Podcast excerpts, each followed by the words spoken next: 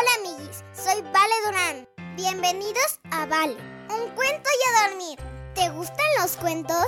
A mí me encantan y mi papi siempre me cuenta uno antes de dormir. ¿Quieres escucharlo conmigo? ¡A dormir! Papi, ¿me cuentas un cuento? Mm, ¿Ya te lavaste los dientes? Sí, ¿Ya hiciste pipí? sí. Vale, un cuento y a dormir.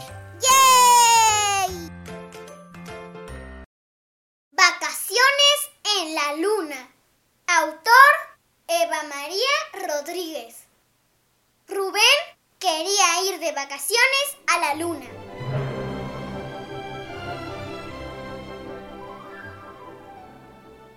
Sus padres le decían que eso era imposible que solo los astronautas podían viajar a la Luna.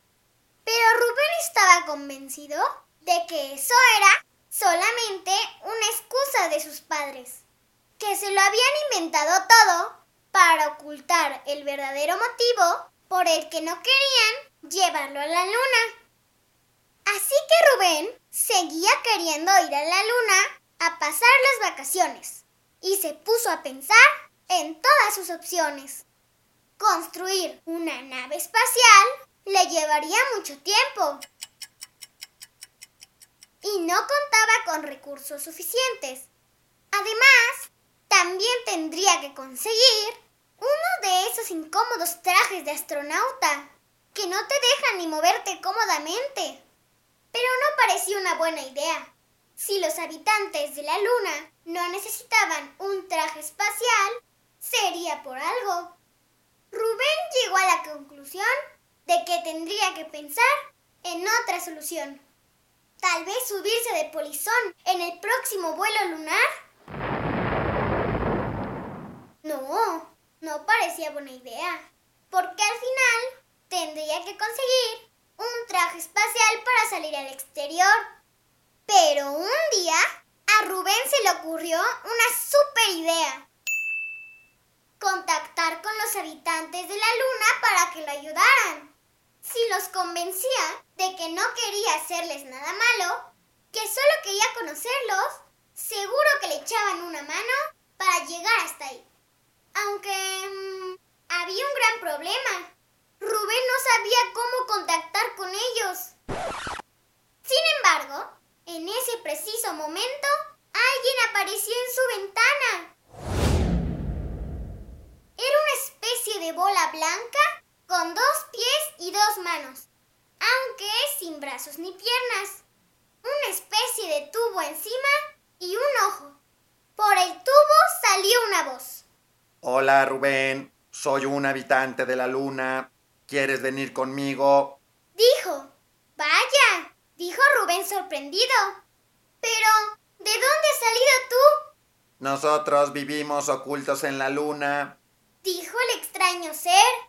Tenemos telepatía y podemos escuchar lo que los demás piensan, incluso a miles de años luz. ¡Increíble! Dijo Rubén sin salir de su asombro. Ah, y también podemos teletransportarnos. Si me tomas de la mano, apareceremos en la luna. ¿Necesitaré un traje espacial?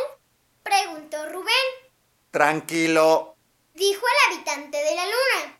nosotros vivimos ocultos en casas bajo la superficie lunar, donde no es necesario un traje espacial. Pues entonces, ¡vámonos! Dijo Rubén abrazando a su nuevo amigo. Inmediatamente después, aparecieron en la luna, conociendo a un montón de nuevos amigos. De pronto, Rubén se acordó de sus papás. Estarían muy preocupados. Se había salido de casa y ni siquiera les había dejado una nota para decirles lo que había pasado. Necesito volver a casa, le dijo Rubén a su nuevo amigo. Si te llevo de vuelta, no podré volver por ti hasta dentro de un año. Son las normas. Dijo el habitante de la luna. Quédate, ya se lo explicarás todo cuando vuelvas. Rubén dudó. Era su gran oportunidad. Pero tenía que pensar en la preocupación de sus padres, en el dolor que sentirían al pensar que le podría haber pasado algo grave. Gracias, amigo, pero tengo que volver, dijo Rubén. Mis padres no se merecen que los haga sufrir. Rubén volvió a casa antes de que alguien se pudiera dar cuenta. Esa misma noche, su padre le dijo, ¿Hoy no vas a preguntarnos otra vez que cuando nos vamos de vacaciones a la luna?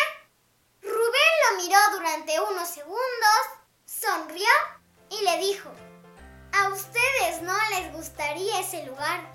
Son más de sol y de playa. Además, a mí lo que de verdad más me gusta es pasar las vacaciones con ustedes.